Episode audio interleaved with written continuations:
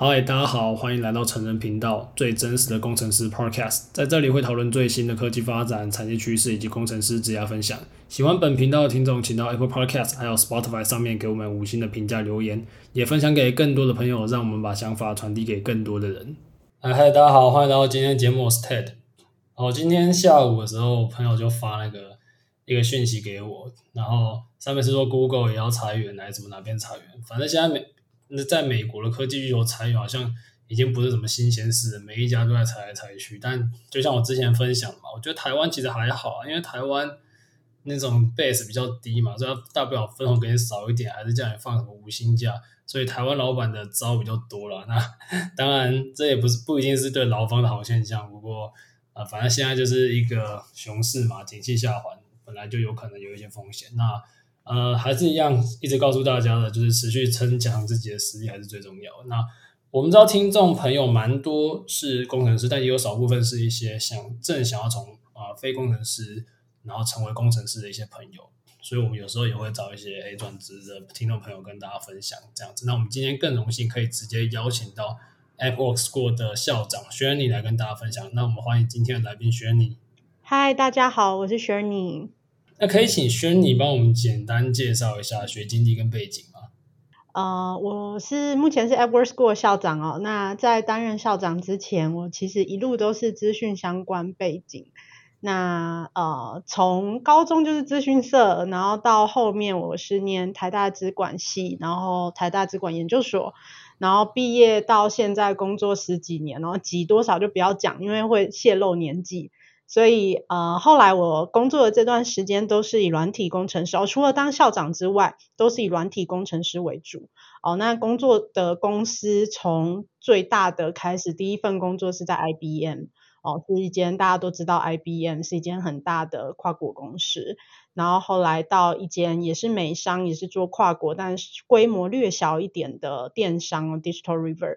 然后到做 Digital River 做了大概四五年，那时候职涯大概是到一个要进入资深工程师的范畴了。哦，那后来就觉得，哎，只当工程师或是在这种比较大的公司里面，其实工作跟分工非常明明确，所以会想说，想要再多一点挑战，想要再多接触使用者跟市场，所以我后来就到了一间非常小的 FinTech 的新创工作。那刚加进去的时候大概是五人，然后后来。我离开的时候大概是二三十人左右啊、呃，那在这个新创呃新创公司里面，就是担任呃，当然一开始是自己当工程师，后来就开始带领团队哦。那后来因为因为因缘际会，所以接任了 AppWorks School 校长。那现在就是负责 AppWorks School 的呃营运跟未来的呃整体的规划。OK，刚刚听到学你的这些选择的逻辑，就是从大企业到新创。到更小的新创，其实跟我的方我的选择也蛮类似的，只是我的时间尺度可能比较短一点，这样。对，我年纪比较长一点。没有没有，我们都我们你刚刚不讲话，我们都猜你在工作两年之类的。谢谢。其实我觉得就是刚刚提到 Shirney 的这些背景，就一路以来当工程师，然后到现在以一个工程师的角度来带领这一个组织。我我相信是对于就是真正有想要转职的朋友，应该我们可以更贴合，就是一个工程师的那种 career path 嘛。但是现在不是，毕竟呃，可能不是每个听众朋友都了解 AppWorks School 它的一些呃服务范畴，还有它的一些背景等等，可以跟我们分享一下它的创办愿景吗？AppWorks School 我们是二零一六年成立的，然后我们成立的宗旨。哦，就是我们会希望可以培训台湾所需要的软体人才。哦，那早期我们其实一开始的时候，在二零一六年的时候，呃，我们是做 iOS 开始的，因为在二零一六年的那个时空背景底下，是 iOS 工程师比较缺，那现在依然很缺啦。那但是在那个时空背景很缺人，然后成长幅度也很大。那所以我们那时候一开始的切入点哦，最初是希望可以培训这些。呃，很需要很需要人才领域的工程师哦。那后来我们就开始呃越走越大哦，然后到现在我们其实呃所 focus 的领域也越来越多哦，包含有 iOS、Android、Front-end、Back-end、Automation Test、Blockchain 等等的。所以我们的方向上呃就在更更广泛，然后也开始做一些企业的呃内部的培训哦，就偏向有一些可能他们人才想要再学更多的技术相关的呃技能的时候，哦，所以我们整体而言，就是从我们的目标就是培训台湾所需要的软体人才。其实我觉得台湾的软体业在近几年的状况，呃，算是好不少了。所以应该软体的需求，就像我一直觉得软体定义未来是一件正在进行式。所以我也觉得台湾这么多优秀的组织是蛮好的。嗯、那另外想问，是因为我其实一开始并不了解这个 Score 的这一个组织，因为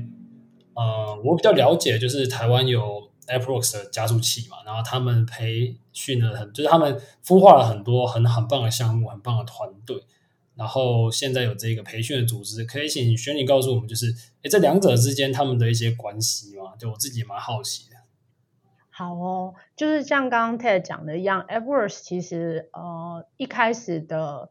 呃成立的是从加速器开始的哦。那加速器的成立就是希望可以帮助。founders 们哦，台湾的创业环境们可以有更好的创业的呃营养的成分哦，所以我们可不可以透过加速器来协助呃创业者们连接，然后给他们相对应所需要的呃知识啊，包含可能 mentor 啊、community 啊，哦或是一些呃创业过程之中很需要的 mindset 哦。那后来呃我们从加速器开始做到后面，我们在两年之后成立创投基金。哦，那你可以想象创投基金的成立也是蛮符合逻辑的哦。你从创业开始，然后到后面会开始需要资金，那到后期哦，第三第三个出现的就是 Aber School 哦。那呃出现的原因也是非常的明确，就是 A 新创一开始有想法进加速器，后来拿到资金开始扩市场的时候，他就很需要人才嘛，所以。呃，AppWorks School 这时候就成立，那呃，所以我们是可以说是三大本柱啊，AppWorks School、AppWorks 加速器，然后 AppWorks 创投基金。哦、那呃，我们提供人才的部分，其实针对于整个生态系哦，整个创业的生态系来说，就有点像是呃火箭的推进器哦、我们可能是比较隐性的，但是却是如果我们今天整个产业或是整个新创，他们想要。变得更好，想要往前冲刺的时候，绝对不可或缺的一个部分。所以，呃，我们就像套用我们老板 Jamie 的一句话，他说：“AppWorks School 之于 AppWorks 就像呃 Android 之于 Google 一样，哦，它是一个 foundation，是一个嗯、很无法或缺的一部分。” OK，了解。跟大家讲一下 AppWorks 它为什么会知道，因为就在学生的时候就是有。参加一些那种创投的比赛、新创的比赛，他常常会去 pitch。那基本上，AppWorks 我觉得算是台湾算是一个指标性的，那所以当时都觉得可以入选的团队都相当厉害。那就像刚刚刚刚轩尼所说的，其实我们在这一个台湾的新创的产业需要继续下去，那我觉得不论是资金啊、人才媒合，其实种种来讲都是相当的重要嘛。那诶，想问一下说，既然都提到人才培训，那它可以提供？毕竟我们大家都知道，说你在呃新创产业，或者说你要直接接轨业界，其实你是他的要求跟在学生时候所受到的训练不完全相同。当然也不排除有一些比较实用的课程，但是我们是讲一个比较 general 的情况。那想了解一下，就是在 App Work School 它的呃培训的特色啊，或者是一些选材的标准的。哦，对，谢谢谢谢 Ted 刚刚讲的哦。其实，嗯、在 School 这一边哦，我我接下来可能都会用 school 来简称 AppWorks School。在 school 这一边，我们的学习环境其实我觉得相对之下是蛮不一样，跟一般传统的教育体制。哦，我们的第一大特色是我们走的是完全的翻转式教学。所谓的翻转式，呃，就是指说在我们 school 的场域之中，哦，我们不会有老师在上面授课，那我们有的是导师会在旁边。呃，协助学员厘清他们的问题，或者是引导他去解决他的问题。哦、那我们没有老师授课，它所代表的就是说，学生今天来 Edward School 学习呢，其实是需要高度的自学导向的。哦、那我们从 Day One，从他进来的第一天开始，我们就都是给他任务，让他去完成。哦，就如果大家可能有一些想要学城市经验的，之前国外的像 Forty Two School。相关系列也都是有一点类似的精神哦，就是你是透过呃很大量的专案的任务的演练的过程之中来学习写程式。那为什么我们会用这种方式？其实就是回归到工程师这一个工作，它的本质其实就是会拿到很多的不一样的任务。那这些任务可能是你不会的，可能是需求啊 requirement，或是诶，假设你今天有个更难的，可能是 performance 的问题，它需要去校正。所以这些东西其实本质上都是陌生的。所以呃，当工程师，他其中一个我们觉得非常重要的，就是要勇于挑战。哦，对你拿到的东西，虽然你可能不会，但你要透过呃自己想办法学，自己想办法去定义问题，然后找资料，然后嗯、寻求解答，然后寻求一个好的解答。这个嗯，这个态度跟精神是非常重要的哦，所以在我们这边，其实翻转式教学是我们非常大的特色。所以大家同学毕业会觉得说，哦，呃，可能包含之前其实有上过你们频道的 Ralph 也有提到，只要觉得嗯，来来这里学完了这段时间之后，其实养成的那种态度，就会是你觉得这些难，虽然这些困难都是你可能目前不知道要怎么解决，但是。都会觉得，哎，只要你花时间下去学，就一定可以解决。那这个是我们的第一个特色。然后再来第二个是说，我们嗯、比较特别的是，我们是驻点集训哦，意思是说，我们其实是大家相较于大家现在都是走线上课程是大中嘛，是主流，但我们在这里其实强调的是，大家会给呃会给大家一个。一起学习的环境，那这个学习的环境是非常规律，从早上九点，而且还是要打卡到呃晚上六点以后哦，一定要待到晚上六点以后。那再加上我们自己的学习时数其实拉得很高，也就是我们给大家的 loading 很重。其实大家大部分的呃学员或是校友们在这里的历程都是基本上就是一个小时，大概七十五到八十个小时的时间，所以你必须要强迫自己去适应。这种很强度，嗯，高强度的学习步调，哦，那因为你有呃规律，然后跟非常的投入，哦，所以你会在这个环境之中，慢慢的、慢慢的自律的养成这种学习的呃速度，哦，那当然一开始可能刚进来的时候，又是翻转式，你其实东西都不太会，可能第一天哦，举例来说，我们 Backend 的同学第一天我们就要他去架一个啊啊 AWS 上面的 EC2。那对他们 E C Two 对新手而言根本就是一个呃根本不知道是什么东西嘛，所以他们想说啊天哪，我怎么知道这是什么？到底要怎么做？那一开始一定会不太舒服，但是这就回到刚刚讲的第一点哦，就是你一旦被放进去那个环境，你每一天每一天都花很多的时间，非常的自律的投入的时候，呃，最后你真的出来养成的学习的方式跟态度，都会对未来有很大的帮助。哦，那刚刚讲到说，其实在这个环境里面可能会非常的不舒服，这是很正常的。哦，那就像运动一样，如果你一开始没有运动习惯，你刚开始可能就觉得刚开始运动却觉得不太舒服，但是它你会慢慢的、慢慢的适应。那但是在这个过程之中，你还是会压力很大嘛？那他们会在这个环境里面，在我们的环境里面，还是有一个很重要的资源，就是同侪。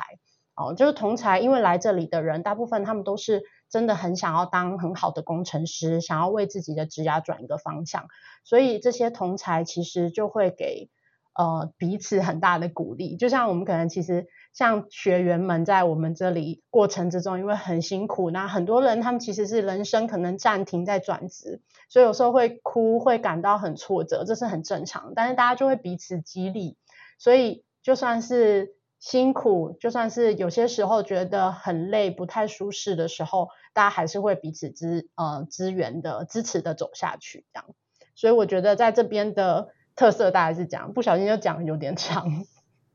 我觉得是这个介绍就其实很蛮蛮好、蛮完整。就是刚刚提到这种环境嘛，你要去在一个地方，然后一群人去弄一些东西出来，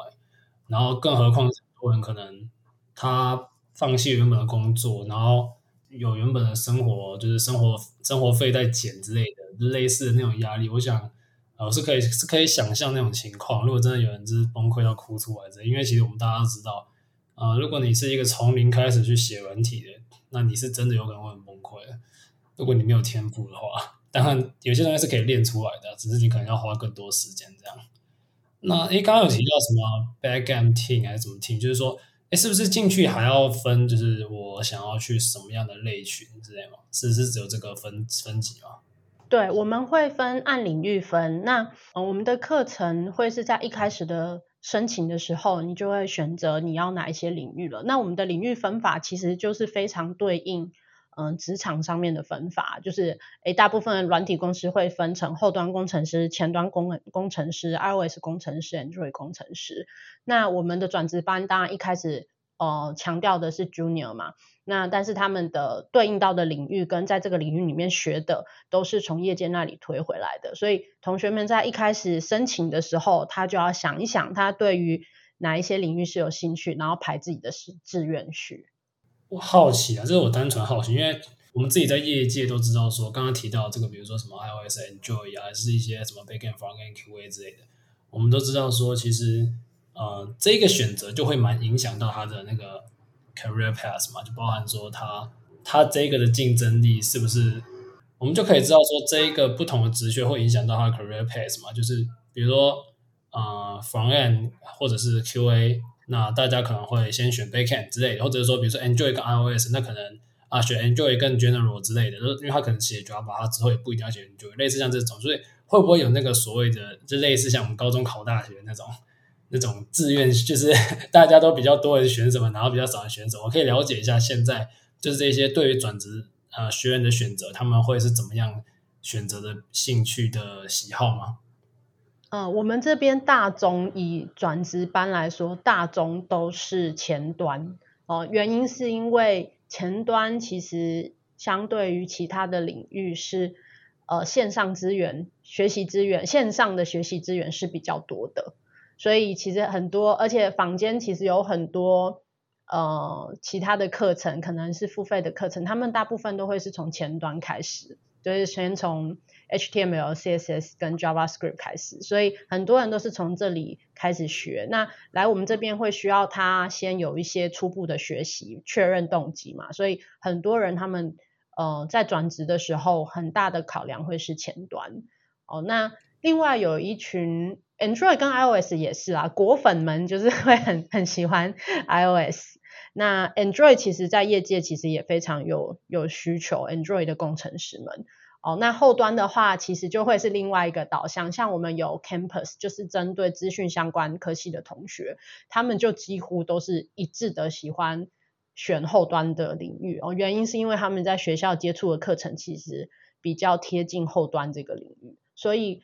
呃，我觉得。以我们在看申请者的选择志愿序的倾向的时候，大概会是这个样子。但是我们通常还是会鼓励大家说，如果你有想要转职的话，你想要选哪一个领域，真的可以试着先从那一个领域相关的基础学习都试试看。哦，像后端可能它就是呃 UI 呈现比较少，然后重很重后面的资料跟逻辑处理。哦，甚至到比较难的话，可能是架构面向。哦，那前端 iOS 跟 Android 他们就会很需要去调教 UI，然后需要去顾到 UX 的部分，哦，所以它就会有大量的视觉化。当然你不需要去设计，但是它的视觉反馈就相对比较强，这样。所以跟每一个人喜欢的特性跟他自己。而可能有些人喜欢视觉上可以有即时的反馈，那有些人喜欢后面诶很复杂的逻辑，克服以后觉得很有成就感，所以大家选的其实会不太相同。但我会鼓励，如果要进来这个领域的话，其实是可以都去尝试看看哦，或者是从业界的工作上也可以去呃调查一下，来选择看自己喜欢哪一个方向。理解，这建议是非常的。实际啊，因为毕竟确实是真的，很多领域你都是要碰过才知道。因为大家说现在碰一个新的东西，你的时间成本可能比学生时候高，但没有办法，因为啊、你就是你自己的选择。所以我觉得，反正多多东很多东西都多看看啊。当然，我自己是有心中，如果让我选的话，啊、如果如果是我去选这个分群，我应该会选 backend 吧，因为我觉得是。它相对比较有机会，可是我也可以理解为什么玄女说，哎，Front-end 是比较多人选的，因为老实讲，我觉得如果要一个工程师他比较快能够上线，应该选 Front-end 确实是一个比较有机会的一个方向嘛。因为如果 Back-end 完全没有基础，要开始六个月就让他上教，我觉得是的确是蛮辛苦的。哎，选你那针对这个部分你怎么看？就是我刚刚说的那个情况是有啊、你们的考量吗？我很同意啊，我们我们 backend 也还是很多人选，我们第一最多的是 frontend，然后 backend 大概是第二第二多。那如果你看坊间在做 backend 的真的超少，就跟 Ted 刚刚讲的一样。那原因其实就是因为后端它很广嘛，然后水水也很深，然后又又可以呃方向上又非常的多。那所以确实我们在设计后端的课程的时候。它的考量点会跟其他的有点不一样。那它的像我们有课程里面会有个人专案嘛，就是会让同学们自己去呃设计跟真的去开发他自己的专案。那在后端里面的个人专案，它的方向就非常非常的多。那他要碰的东西，他需要的基础其实也。我觉得相相较起来，其实也真的蛮难的，而且坊间的其他学习资源，我觉得相对也偏少一点哦。那你要真的有师傅领领进门以后，你会发现，哎，资源很多，但是如果是一般的新手，其实偏难。对，所以我会说后端班的 loading 确实真的是蛮重的，但是在市场上，呃，后端工程师以工程师团队里面的比例而言，后端的工程师确实缺也是。是蛮有机会的，跟 Ted 刚刚讲的一样。确实是是这样，就是以我们在业界的看法是这样。哎，那想另外想请问，就是大家既然都这样子会，会应该蛮多人会想要选某几个比较热门的类群吧？那你们的，或者是说，就算不是类群，就算是说，假设你们这一届收几十个人，然后几百个人投，那想请问选你这边，你们会用什么样的标准去筛选这一些 candidate？哦。我们这边的筛选标准，我们最在意的是呃动机哦，就是因为我们通常看一个人的表现，我们觉得过往的这些校友们的表现，其实最终回顾回来，你可以学到多少，或者是能够真的为自己的职涯转个方向，其实呃课程当然很重要，但是最终最终回来都是你为什么想要做这件事。然后，当你很有很强烈的动机的时候，你就会有更高的坚持度。哦，那所以我们在看动机这一块，是我们最最最最在意的。那另外，个人特质也会是啊，个人特质可能就包含是像我们课程 loading 超重哦，你会可能生活这这几个月都卡在这里，那那事情都是一些你不熟悉的，那你的抗压性够不够啊？然后以及可能包含像团队合作或是沟通能力等等。哦，你怎么样去呃思考，或是跟别人沟通，都会是我们看重的。所以我们在筛选大概就是这两个面向，一个是动机，一个是个人特质。了解，其实我也蛮蛮看这种动机的，因为我觉得如果你真的想要做一件事情，那你只要就看你多想做嘛。你真的很想做，你是一定可以完成的，才能够撑过这一个。也不希望有些人，那有没有那种人，一些人是他一开始动机写得很。很很有那个 passion，但来之后发现啊，真的撑不下去，他的动机没办法支撑他的生活，来支撑这种压力，然后就退群。这个也是会发生的情况吗？呃，很少数，很少数会。哦，早期的时候，我觉得呃比较早期，我们会有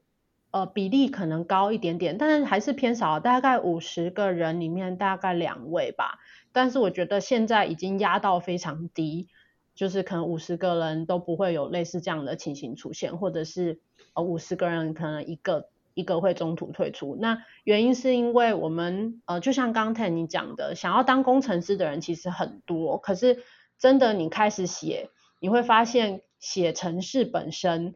跟你想象的也许会不一样，所以我们在。哦，可能回应到刚刚筛选的那一题，我们在前面的申请的时候，会请大家一定都要有自学相关的经验。以后你可以不用学很多，只要十五个小时以上，但你一定要知道所谓写程式是怎么样，然后以及你要对你自己真的想要做这个转换，有做一定的功课来验证说你自己的动机，你接下来的想法是什么，你是不是有帮自己规划好？那所以。可能就是方方面面的调整，到现在其实我们因为这种动机没那么强烈的离开的其实比较少，在在我们 school 这边是这个样子的。在这一个 school 出来之后，大家其实会最主要目的还是转职、就业等等的嘛？想请问这边是如何去就是媒合这些资源的？呃，我们第一个是我们 AdWords 有我们的生态系嘛，就是说我们台湾的软体新创公司，其实我觉得应该有来个七八成都是在我们的生态系里面，都是跟 AdWords 有有关联的。所以一开始的，呃，从这些关联的公司有很多都是有合作的。然后另外就是因为我们的校友其实出去以后，呃，他们也会找工作，那他们也会进到软体公司，那所以他们的表现不错的时候，公司就还蛮多公司会回来说，来跟我们联络说他们想要呃从我们这里获得更多校友的人选，所以我们的合作公司其实有现在到今年已经有一百五十家以上了。那每一次他们在培训的呃接近尾声的时候，我们就会办呃快速工作媒合的活动。哦，那当然对学员而言，这个找工作的这个过程，它不是只是在快毕业哦，它在它的呃可能整个培训的过程的中期，我们就会开始铺陈哦，包含是说，因为大家转职嘛，可能对于整个呃软体就业市场并不是这么了解，所以我们会请他先去想想看他自己最在意的工作的。呃，可能几个指标哦，当然每个人的指标不一样，有些人可能是希望哦、最现实考量就是薪资嘛，那有些人是希望是呃技术的成长性或是团队的氛围等等。那你你有了这几个重要指标之后，会要求大家去做做市场调查哦。那可能所谓的市场调查就是你要去广泛的看现在有开缺的软体工程师，然后去分析说哪一些是你有兴趣的。那也透过这个过程之中。让呃同学们自己可以去剖析，更了解自己接下来会想要往哪一个方向哦、去找工作。那在他们毕业的呃前夕，就会开始进到呃准备找工作的阶段。那我们会帮他们做的准备就包含有呃撰写履历哦，他们写完履历后，我们会帮他修正哦，可能就会给他们一些 guideline，跟他们说哦，可能怎么样算是一个好的履历。然后以及我们会有模拟面试哦，就有包含从我们的导师，那或是我们的校务团队，很多都是 HR 或是呃猎头背景的同仁哦，会帮大家做各个面向的模拟面试哦。那到最后我们就是会办刚刚所说的呃快速媒合的活动，来帮大家呃找工作这样。了解。那我其实有另外一个问题想问，其实就跟我今天的片头讲的一样，因为。我们大家都知道，现在那些 Big Tech 就在裁员嘛。那当然，台湾会不会裁，我是觉得还好啦。不过，人力紧缩这个已经不是什么新鲜事嘛，大家都知道的事情。那因为，因为我觉得这就是一个供给需求的问题嘛。就假设现在市场上有人被勒，供给变多，然后需求又 freeze 又减少，变成说那个竞争的场域变得更加的艰辛。那这种时候，对于这些转职的朋友，其实。相对没有那么的友善，那想请问学你这边，就是说现在的市况会影响这些转职的学生吗？嗯，以我们合作的公司来说，呃，我们合作的台湾的是为大中哦，少部分外商。那裁员的其实是以目前台湾的状况，我们观察到是还好，但是缩编的非常的多，就是停招的，或者是说，呃，我们的毕业刚毕业的校友们，他们在呃，面试的时候你会感觉到，呃，对方公司他们在发 offer 会更为谨慎哦。以前可能 A 会觉得啊很不错的我都要，那现在可能他会想一想啊，然后整个 process 也会拉得比较长。所以对于我们 AppWorks School 的校友来说，其实呃以前过往啊，我们大概是一个月左右会是接近所有的校友会找到软体工程师的工作。那以近一期的毕业生来说，哦、呃，以我们目前他们的速度真的找到工作的速度是真的比较缓和下来哦。那以近一期的话，会是大概两个月左右，呃，大家就找到，大家才找到工作。哦，那所以它所代表的是，可能大家都还是找得到工作，但是你可以做的选择其实就会比较少，那花的时间也会比较长。哦，所以我们其实也很常就是跟跟学员们讲，现在也都在跟大家打预防针啊，就是整体的。市场状况以及目前可以看到的的前景，确实一直都还没有，都是比较灰暗。可以看到的市场前景都是比较灰暗的，所以大家在找工作上，有的时候也不要，呃，要心态要正确，你就是要为自己想办法准备好竞争力。你该努力的依然会继续努力，那甚至你要更努力，你才有可能会呃获得你想要但是非常珍贵的这些机会。哦，那当然，eSchool 的校友，我们刚刚讲到，他们还是是全部都有找到工作啊，只是花的时间比较比较长一点。那可能也是反映，因为他们真的在这里花了很多时间，所以我觉得在能力上，我们对他们其实还算是蛮有信心的。的确，刚刚讲的这个是非常非常重要，就是你要回归到自己的竞争力啊。毕竟说，嗯、我就像我在上一集、前几集说的嘛。呃，现在对工程师的需求变少了，没错，但对优秀工程师的需求一样是多到爆炸，因为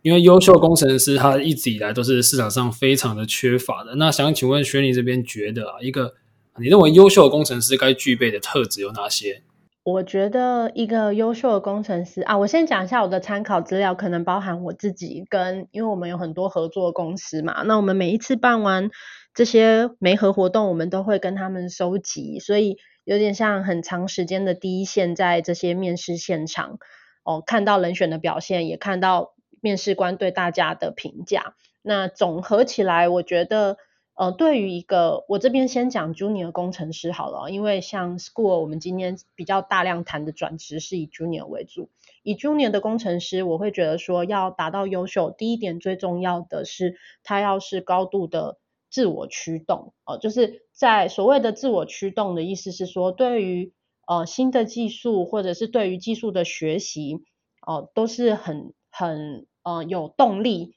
很有动机，会想要去克服、想要去学习的哦。所以你会在面谈的过程之中，或者是在工作的过程之中，你会感受到他是很有热忱，想要呃把程式写好，他会很有热忱，想要把问题用好的方式去解决的。那这个就回归到刚一开始最前面讲的，他要不怕困难跟挑战，甚至是说今天这个问题是难的，他还会因此觉得很享受，说啊，我拿到一个问题是很困难的，那我现在不知道怎么解，但是等我把它解出来的时候，我我就可能会很爽之类的。这是第一个，就是高度自我驱动。然后再来的话是，也是跟第一点有点像，是我们也是在过程之中大家很常提到的。我觉得工程师他要不求甚解。然后，而且他要，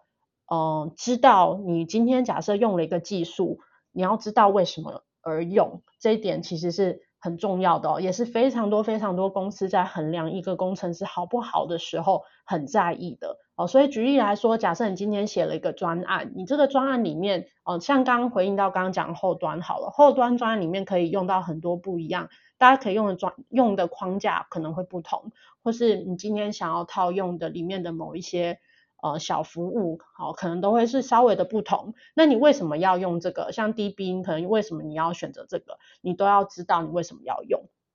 那所以他他你你对于一个技术的使用，你不能只是停留在说，当然 Junior 是你会用，就是打基本门槛。但是真的优秀的 Junior，其实你要知道说你今天为什么而用，然后你要有一个不求甚解的态度，你要知道说。啊，那除了现在的这个解法之外，我还有没有更好的解法？哦，这个是一个，我觉得跟经历无关，它其实是一个态度的展现。那只是可能 Junior 一开始你会的知识的 scope 可能没有那么大，你你能够探究的不会那么多。但是当你有这种不求甚解，一直不停去探索的态度的时候，你的成长自然而然就会比别人快很多。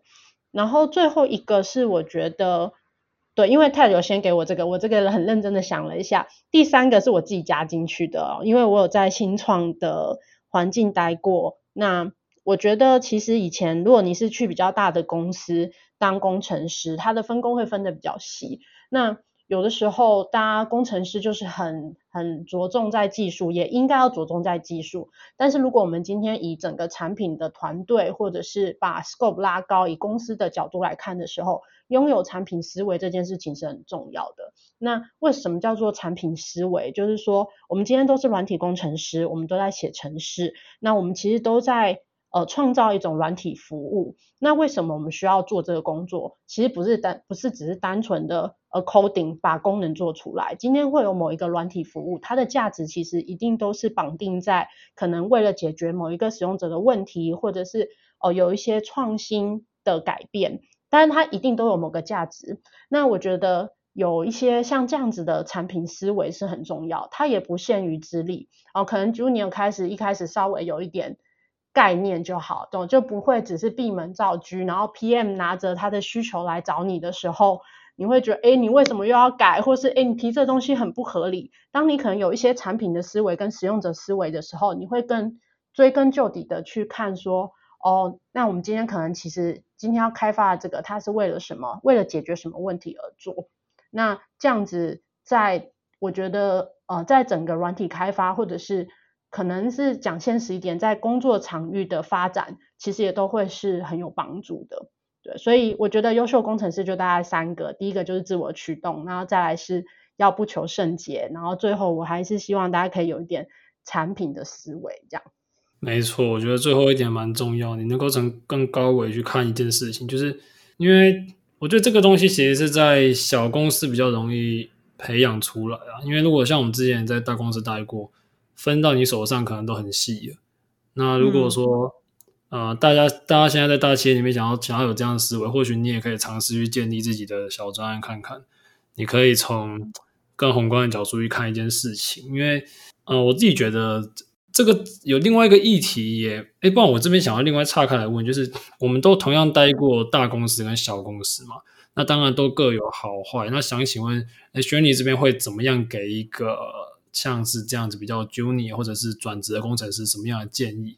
就是他们应该要怎么去选择他们的公司，会怎么让他们在未来会走的比较啊、呃、好这样子？嗯，Ted，你有想法吗？OK OK，我可以分享我的想法，就是因为我觉得我的猜测啊，其实蛮多人都会想说，哎，我接下来我未来要进 Google，未来要进哪一间之类的。嗯，那很多转职的朋友，我相信他们应该是带着这样的心态下来转职。但我的感觉会是，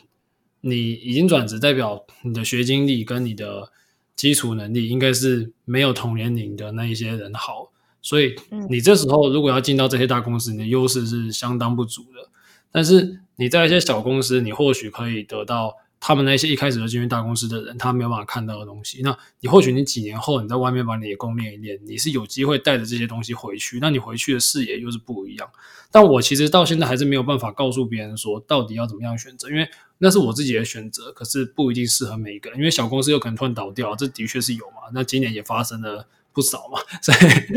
所以所以呢，我觉得从我的角度，我是取比较偏向一个中性啊，所以我觉得都差不多了，就是。看你自己的个性啊，看你对未来的想法。但想请问学你这边通常会怎么样给你的学员们建议？我其实非常赞同刚刚讲到 Ted 刚刚讲到的那个点哦，就是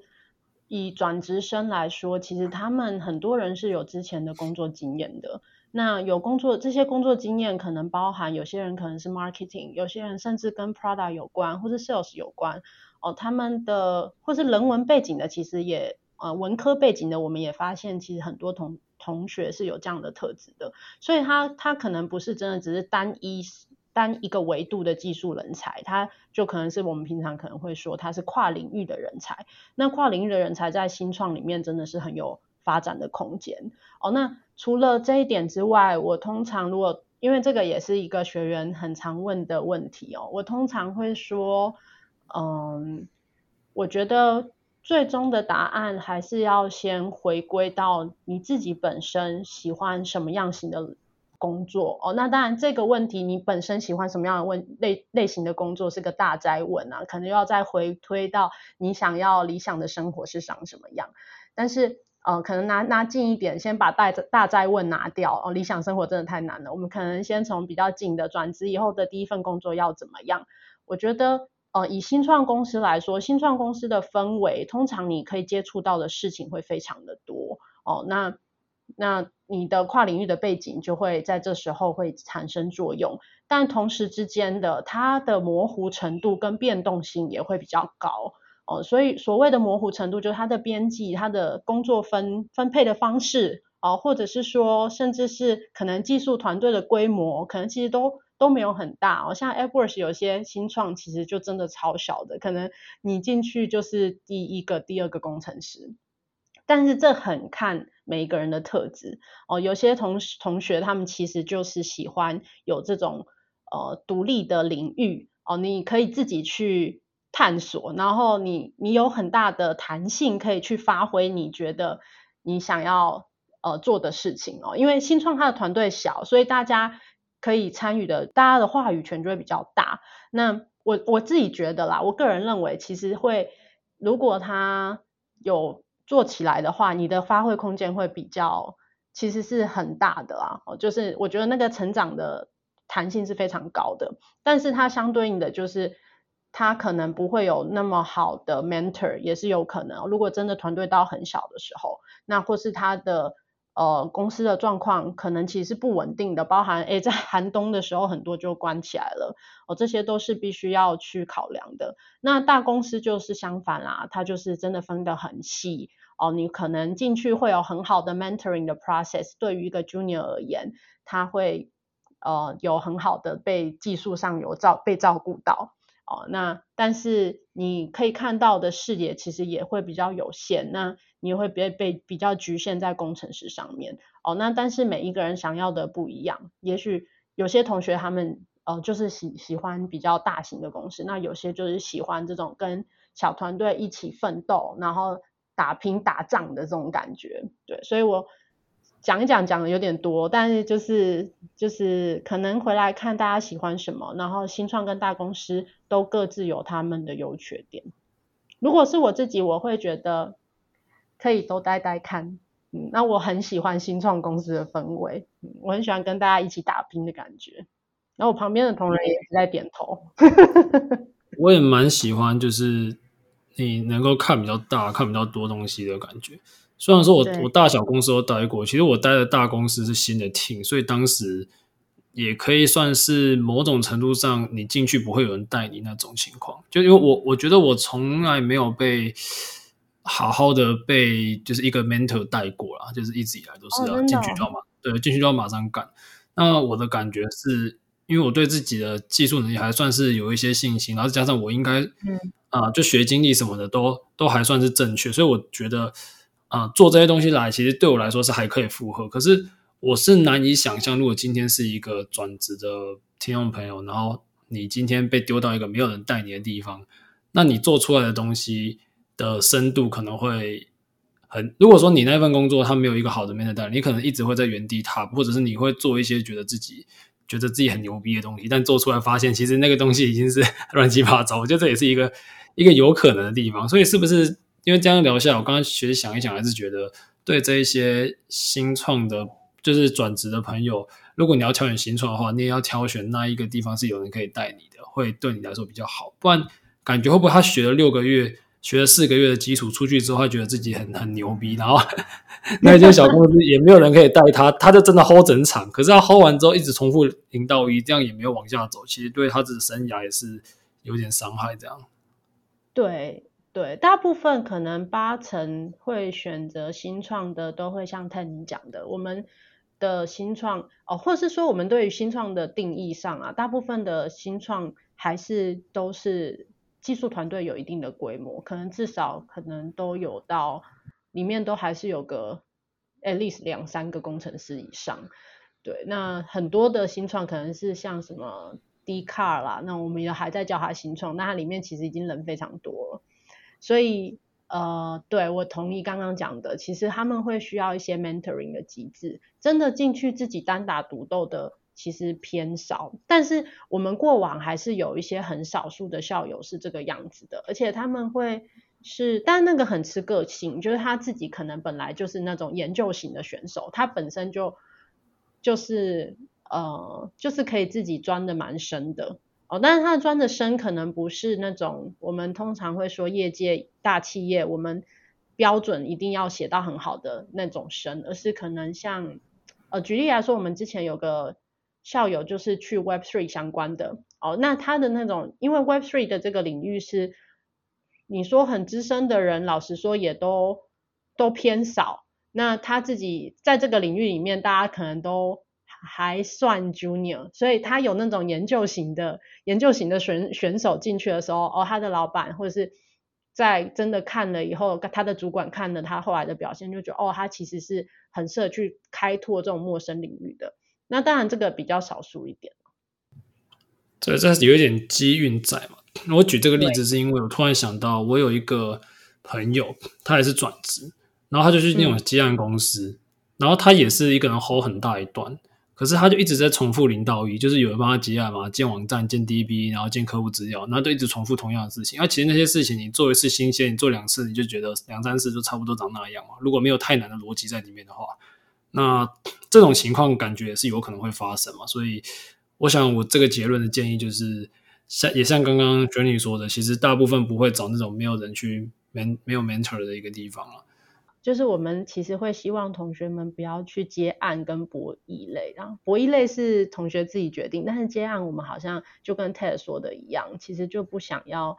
因为接案本质上可能像刚刚讲 CRUD CRUD 这样子一直写，然后然后专案的时长如果都不长，它的品质其实也不好。那对一个 Junior 工程师而言，他可以吸收到养分其实就很有限，嗯，所以还是会。倾向如果有得选择的话，我就会尽量都是去可能它的产品是以软体服务为主的公司会比较好一点。那我好奇为什么不要去博弈业？就是这是有什么样的 concern 吗？因为我我我先我先问一下，就是其实台湾软体业，因为我之前是我之前一开始我就算算是在 IC 那边出生的嘛，嗯、然后我知道台湾的硬体跟软体的薪资水平差蛮多的。那近几年。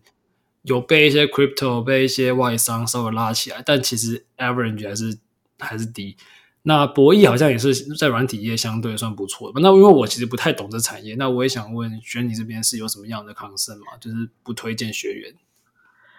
其实呃，我们的考量点大概两个，博弈业的薪资都很高嘛。那一个就是风险程度，可能同学们要好好评量。然后另外一个就是真的还是觉得。这个听起来比较高大上啊，但是我们还是觉得，如果你可以对这个社会有一些正向的贡献，会比较好一点。其实对，原因大概会是这样，但是还是会有一些同学还是会选择博弈业的。OK，了解，这这也是可以理解的。不过因为刚刚都已经聊到这个台湾的嗯软体产业它，它我觉得还有一段路要走了，就是因为因为我之前听到。呃，蛮多人会觉得说，想转软体工程师，是因为软体工程师是一个他们觉得相对高薪的一个行业嘛？对，就是蛮对。然后，然后因为我我是 Double E 的，所以其实我觉得在在台湾，反而是一些真的很优秀的人，他们都全部跑去做做做晶片的。那那这样子会就是，嗯、我觉得台湾软体业也是有有一个可惜，就是我们。少掉了很多让我们更好的一个机会。我是希望说，呃，因为这几这大概这两三年，慢慢的有软体业的整个福利什么有被带起来，所以希望未未来会越来越多人朝这个方向走，把台湾这方面带起来。我不确定有没有这个机会，但我是很我是很希望，个人是很希望有这个这一天这样子。是是，我们也往这个方向努力中。Double E 的同学的话，其实我觉得看最近的状况，像。像台大电机 Computer Science 组的 rank 的排名，其实已经也是排到非常前面。在我那个时代，是台大电机可能没有办法考得很好的，才会去念 CS 所。但是整体而言，有在慢慢的一直往上拉，一直往上拉。对，这个这个我可以分享我在学学生时代看到的情况，是大家走 CS 的那种，因为什么 AI 啊，什么相关的这种云端啊，有的没的，是。真的很多人是在学生时代都走这个，可是呢，这些人出来，除了出国的人，跟少数去那种什么 Google 了之类的，因为人毕竟不多嘛，基本上还是跑去什么联发科。就是他们虽然念 CS，但还是跑去联发科。所以这个一样，就是他对啊，他在学生的时候念 CS，但出来一样去做，就是台湾的 IC 产业，那那一样是没有把这个能量注入到我们里面嘛。那以我来讲。我在硕士时候，应该我们那个组也是相对比较偏 CS 一点，应该介于中间的。那我们其实所有人出来都是 IC Design，啊，我包括我也是，我第一份工作也是 IC IC Design 的外商，但我是唯一一个跳到纯软的人，嗯、对，这是我看到的一个情况啊，对对对。那我身边这种人其实还真的是不不少，这样。那希望未来是有这个机会去翻转的，慢慢的，我相信近期这个苗头出来了。我想请问，那你为什么会想要换成纯软？因为我觉得它比较反脆弱性更高。就是我其实，在学生时候我就有自己做创业，然后也是写 App，嗯。那我就觉得说，嗯、呃，你的你这种 Open Source 嘛，很多 Open Source 的东西，你可你可以自己做的东西的机会变多了。那你要做创新的机的成本也比较低嘛？你想想看，你要一个 server，你现在不用建机房啊，GCP 随便花个一两一两千块，你就可以弄得好好的。然后你就软体弄一弄，domain、嗯、弄一弄，其实你就可以很快速打样一个产品。可是你今天要我去设计一款 IC 啊，我要 out，我要弄啊，我要找什么什么制造厂商，那个怎么可能一个一两个学生一两个人弄得出来，对吧？所以你会看到有人车库跑出 Facebook，你不会看什么车库跑出台积电吧？不可能有这种东西啊。是是。所以我觉得那是一个资本密集度的问题。然后再加上我自己又很喜欢就是创造，然后。那加上我，我们本身知道，我们听众朋友就是我们听众朋友都知道，我们对于 crypto 是非常的看好，所以我觉得，嗯、呃，到这个领域也是我们的一个必然，这样，所以这是个人的选择，没有好坏。但我也必须说，呃，以同样年资，如果你不是真的非常非常的优秀，因为我们听众朋友其实 double E 的也是占非常多。那如果你只想要当个打工仔的话，嗯、其实，在台湾 IC 比赛相关的 package 是好软体不少的。对，这是我在业界看到的情况。我相信轩你应该也蛮同意我讲的情况吧？对，我先生也是 Double E 毕业的，然后他现在也是在纯软里面。所以如果你 Package Wise 来看，你说联发科那些真的就是好台湾软体业一些啦。嗯，那对，所以才会我们想要 Edward School 在努力的方向也是这一块，希望说可以让更多。呃，更多人投入软体业，哦，那一个方向可能是从转职面向，然后另外一个我们现在有在做的，可能我们是今年才开始做，可能比较少人知道，是我们其实有进到学校，哦，可能包含像资工、资管，然后或是电机的同学，我们很希望可以让大家在校园的时候，因为校园的时候大家其实都很迷茫嘛，包含我自己，我是资管系的，那我们在，当然我是十几年前啦，但我们现在的。接触到的同学也还是一样，大家其实不太知道我们的路有哪一些，他们的未来会走向哪一些。大家大家都还是 follow 之前学长姐的的路线，那但是这个过程之中多少还是觉得有点茫然，所以我们希望说可以呃在透过在校园里面办一些课程，让大家可以提早。去接触新创，然后接触软体产业，知道软体工程师这份工作到底在做什么。那如果你有兴趣想要进到纯软，那其实老实说，就算是台大，我觉得技能上面也还是有一点 gap 在。那他可以也借此去补足这一些呃比较 hard skill 的部分哦，然后也去做一些职涯探索，可能去看软体公司他们到底是在做什么。像刚刚 Ted 讲的，他其实是有很有创造力的工作哦，这东西。它的成本很低，而且它的技能是你完全可以带着走的。就是你在这间公司学到的，可能，嗯、以半导体业可能就不见得有办法嘛。如果你去我们的护国神山的话，哦，他你在里面学的可能不见得完全可以带到另外一个公司。但是以软体产业而言，就算打工仔，其实也是很好的打工仔，更好就是为台湾创造一些价值，然后真的带来一些改变。但如果是为自己的人生，你可能出国。的打工仔那个 package wise 跟生活也会过得很好，所以我们其实现在也很认真的想要推广这件事情，但就慢慢的在做，因为才刚开始。那希望说可以让同学们可以更早知道软体工程师在做什么，然后你们大家在校园的时候就有机会去接触到这个领域，然后如果有兴趣的话就可以尽早投入这样。我觉得台湾真的在对这一块是很不错的，尤其是 crypto，你刚刚讲的是我觉得。目前的起跑起跑点是非常的好的，我也是蛮看好，就是我觉得台湾软体有点失落了十几年吧，然后最近有这个机会重新再站上一个竞争的角度，所以我觉得，嗯，嗯，这个时机点新的转型是蛮有机会跟上的。那我们最后可以请轩尼帮我们介绍，就是诶，不论是刚刚提到一些校园的培训啊，或者说诶之后的一些 AppWorks 的一些学生的呃。收一些履历的时间，可以帮我们呃介绍给我们听众朋友吗？因为我们听众朋友，我相信蛮多人会是有这个需要的。好啊，太好了，谢谢 Ted 让我工商一下，就是呃，那我就简介一下。当然，转职班刚很多很很多聊到的，现在也有正在申请中哦。那那可以请大家上官网上看。那刚刚有一个比较想要极力。